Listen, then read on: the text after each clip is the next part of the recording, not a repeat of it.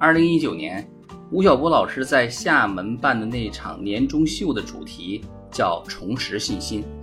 二零一八年贸易战开始，国内经济受到冲击，也就是那段时间，出现了消费降级的说法。新冠病毒的出现呢，让原本认为黎明前的黑暗大幅度的延长了。相比两年多之前，现在更需要重拾信心。二零年年初呢，我到了肯尼亚，原本以为躲过一劫啊，没想到疫情迅速席卷全球，更不会想到持续这么长时间。这个过程中，不仅经济备受摧残。也让很多人的心态慢慢发生了变化。我大学毕业的时候，就业的方向有外企、啊民营企业和国企，再呢就是考公务员或者是事业单位。当时外企是很多人向往的工作机会，待遇比民营企业和国企能高出一大截。国企呢，以及公务员和事业单位本身需求量就不大，再就是对于初出茅庐的大学生来讲。热血方刚，天高海阔，希望能一展拳脚。体制相对灵活的民企就成了大多数人的选择。十几年过去，可选择的外企已经寥寥无几了。很简单，国内的同行业的企业快速发展，极大的压缩了外企的生存空间。像我熟悉的通信行业，北电早已经消失多年了。阿尔卡特和朗讯合并。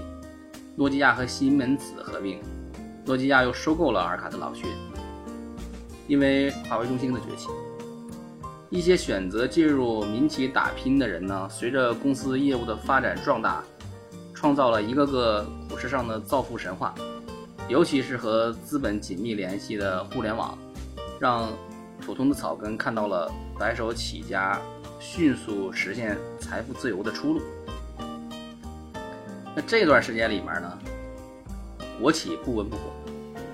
如今巨头几足鼎立啊，创业的门槛远非二十年前可比。再想杀出一条血路，难度之大，无法想象。看不到未来的年轻人，才无奈选择躺平，加入更加稳定的国企，或者是考公务员，就是很自然的一种选择。大前研一在《低欲望社会》中对于日本年轻一代的剖析，虽然因为国情不同不好照搬，但大体是可以参考的。疫情的发生和持续让这种选择就更加明显。这几年参加公务员考试的毕业生数量大幅度增加，也印证了这个趋势。两年前和在海外的一个朋友通电话。他在一九年进入一家国企的海外业务部门，原本对于一些东西满腹牢骚，但是疫情的打击之下，很多中小企业倒闭，相比之下呢，自己每个月能按时领到薪水，幸福感爆棚。正所谓此一时彼一时，只是更多的年轻人选择安逸的生活方式呢，社会活力的下降就不可避免。被疫情折磨了两年多，所有人都疲惫不堪，而疫情结束的时间呢，依旧未知的预期，更是雪上加霜。希望一切能尽快恢复正常，能让我们重拾信心。好了，今天就和您聊到这儿，感谢您的收听。